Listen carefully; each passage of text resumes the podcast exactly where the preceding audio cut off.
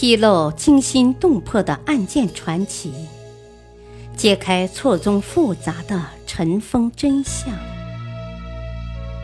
欢迎收听《古今悬案、疑案、奇案》，作者李晓东，播讲汉月。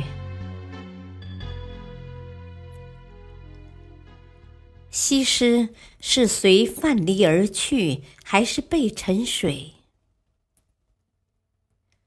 西施本名施夷光，春秋末期出生于中国绍兴诸暨祝罗村，天生丽质，中国古代四大美女之首。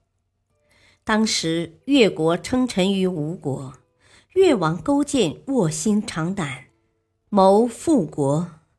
西施忍辱负重，被越王勾践献给吴王夫差，成为吴王最宠爱的妃子。从此，吴王日日沉迷酒色，不理朝政，落得众叛亲离。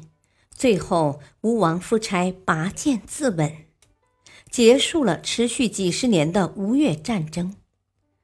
吴灭后，西施就失去了音讯。那么西施的结局怎样呢？作为月之功臣、吴之罪人的西施，最后的结局如何，则众说纷纭。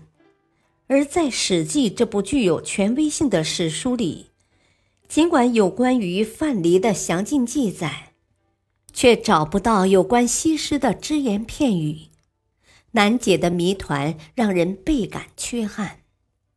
又有人说他被仇恨的吴国人民乱棍打死，至今史学界也没有统一的结论。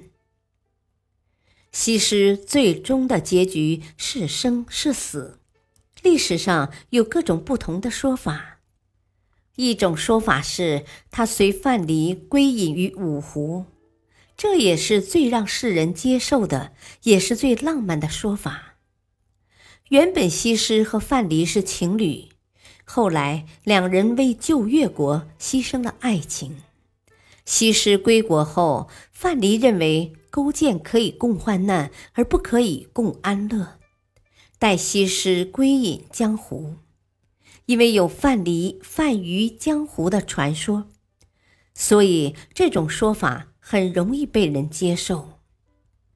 东汉元康《越绝书》记载。吴王后，西施复归范蠡，同泛五湖而去。明代胡应麟《邵氏山房笔从》也有类似说法，以为西施原与范蠡有情。吴国覆亡后，范蠡带着西施隐居起来。李白《西施》诗云：“衣破夫差国，千秋竟不还。”也认为西施跟随范蠡隐居了。一种说法是陈海或陈胡说，勾践灭吴后，他的夫人偷偷的叫人骗出西施，将石头绑在西施身上，而后沉入大海。或者是勾践也被西施的美色所迷惑，想要纳她为妃。范蠡怕勾践重蹈吴王夫差的覆辙，于是与西施乘船到湖中心后，将其淹死。勾践为什么要杀害西施？一说是出于狡兔死，走狗烹的想法。勾践担心胜利后范蠡势大，欲害之，而范蠡有先见之明，已隐退。故杀他的情人以示警告。另一说是勾践觉得实施美人计有些胜之不武，故杀掉西施以保其密。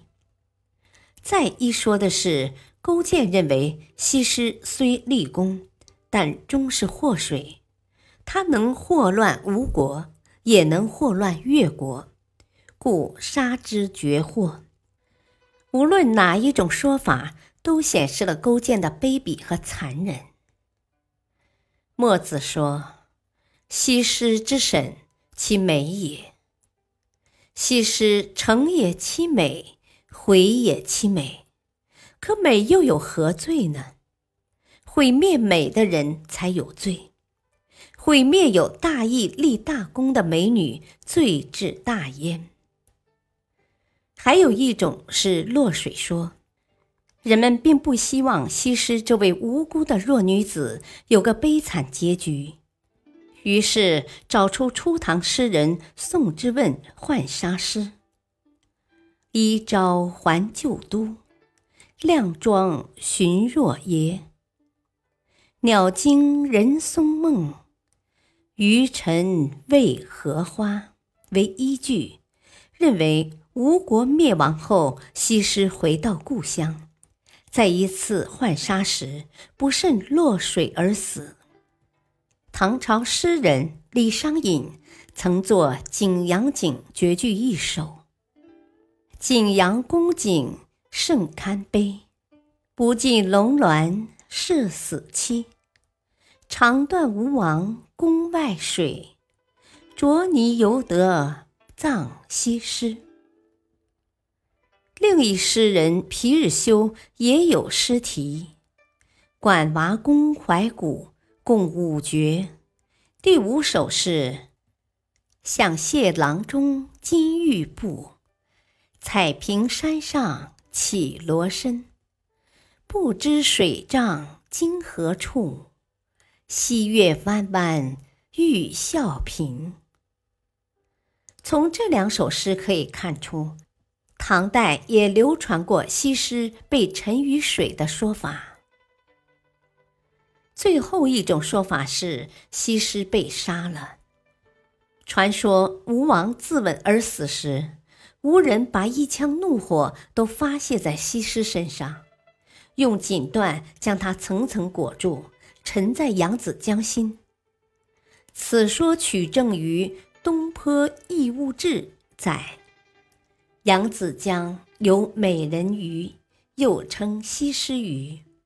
一日数异七色，肉细味美，妇人食之可增媚态。据云系西施沉江后幻化而成。这种说法绝对可以说是传说，不可信，只作为谈资罢了。这四种说法尽管存在分歧，陈海说和隐居说流传最广，也是最可信的。西施究竟是怎么死的？虽然有各种说法，但真正的死因没有一个确切的定论。